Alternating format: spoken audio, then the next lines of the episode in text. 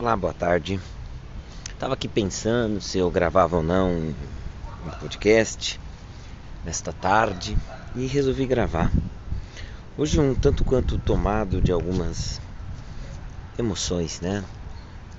Essa semana, para ser preciso, no dia de hoje, dia 7 de abril, discuti com os meus alunos é, de uma das minhas salas, o nono B, sobre a questão do aborto. É uma questão tão controversa, tão complexa, que divide opiniões, que exala e exalta paixões e ódios, e ao mesmo tempo tão necessária, né? Porque se a escola não servir para isso, para provocar, para nos fazer refletir sobre coisas importantes, para nos fazer pensar sobre como vemos o mundo ao nosso redor, redor ela não serve para mais nada, né? Tivemos participação de algumas testemunhas, um aluno do outro nono, uma aluna do terceiro ensino médio que foi convidada e uma mãe, né, que arrumou um tempinho na sua agenda de trabalho, veio prestigiar, veio falar, veio opinar, veio dizer o que pensa. E isso é tão fascinante, né, quando a gente percebe a possibilidade, a capacidade que a escola tem de, de transgredir o seu próprio espaço, né? Uma escola que consegue olhar para além dos seus muros, porque a escola também está além dos muros, né?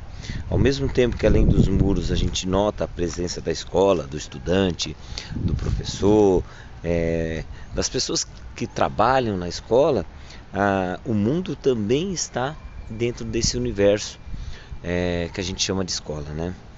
E uma das coisas hoje que me tocou profundamente foi a paixão, a sensibilidade, a capacidade de argumentar, a capacidade de se emocionar dos estudantes né, diante de tal assunto. Né? Obviamente, algumas coisas a gente fica com cuidado, né?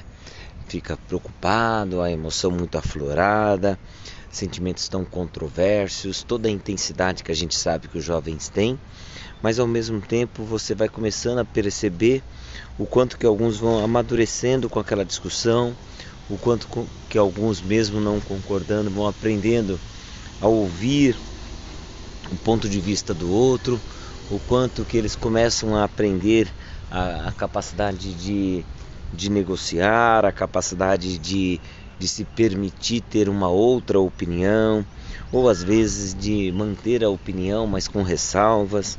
Né? Tanto que o, o resultado do, do julgamento lá no Tribunal da Juventude em Diálogo é, não foi no final nem contra nem a favor, mas contra e a favor com ressalvas. Né? Eu achei isso bastante interessante a maneira como eles resolveram um conflito de uma questão que realmente é muito difícil né, de se concluir, uma questão que é realmente muito difícil de se bater, é, com perdão do trocadilho do nosso julgamento, o martelo. Né? Creio que estamos no caminho certo. Creio que mais emoções irão aflorar, que isso pode ser e com certeza já está sendo doído, mas eu não vejo de outra forma, né? Amadurecer, crescer, dói. Amadurecer, crescer, sentir, é, traz emoções à flor da pele.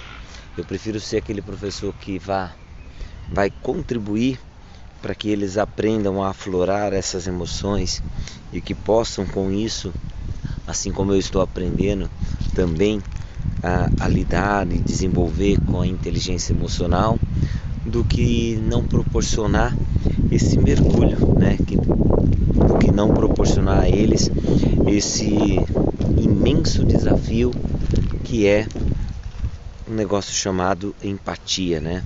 De uma hora para outra se colocar na dor do outro, né? De uma hora para outra se colocar realmente no ponto de vista do outro.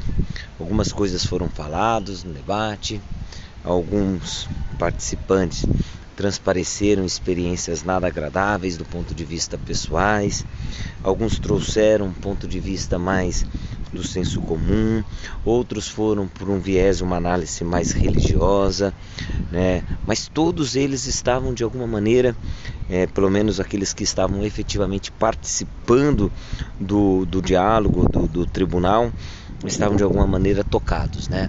E quando a gente percebe que a proposta rompe a barreira da indiferença, traz algumas é, inquietações, a gente se sente feliz como professor, como provocador, como mediador, né? Até porque essas sensações que eu estou descrevendo, que eles tiveram, foram as mesmas que eu tive, né? Mexeu comigo, né? Me fez sair também de uma opinião formada para uma opinião em formação, né? Eu agradeço imensamente aos estudantes por me permitir aprender com eles a cada semana, né?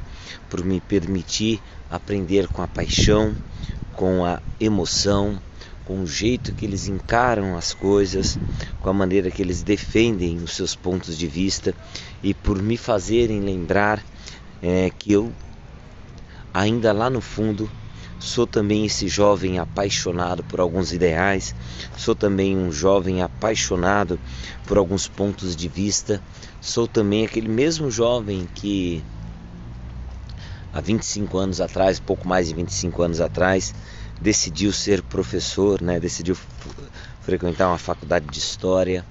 Né? Então, este jovem, é, mesmo de cabelo branco, ainda existe em mim.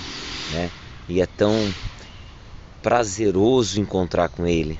É tão prazeroso quando eu me deparo com ele me olhando e aí o meu eu de agora com o eu do passado vai se questionando, vai se provocando numa dialética de emoções, num jogo é, para ver qual deles ainda prevalece e às vezes até num jogo empático do eu de agora, compreender o eu de outrora e o eu de outrora entender o eu de agora.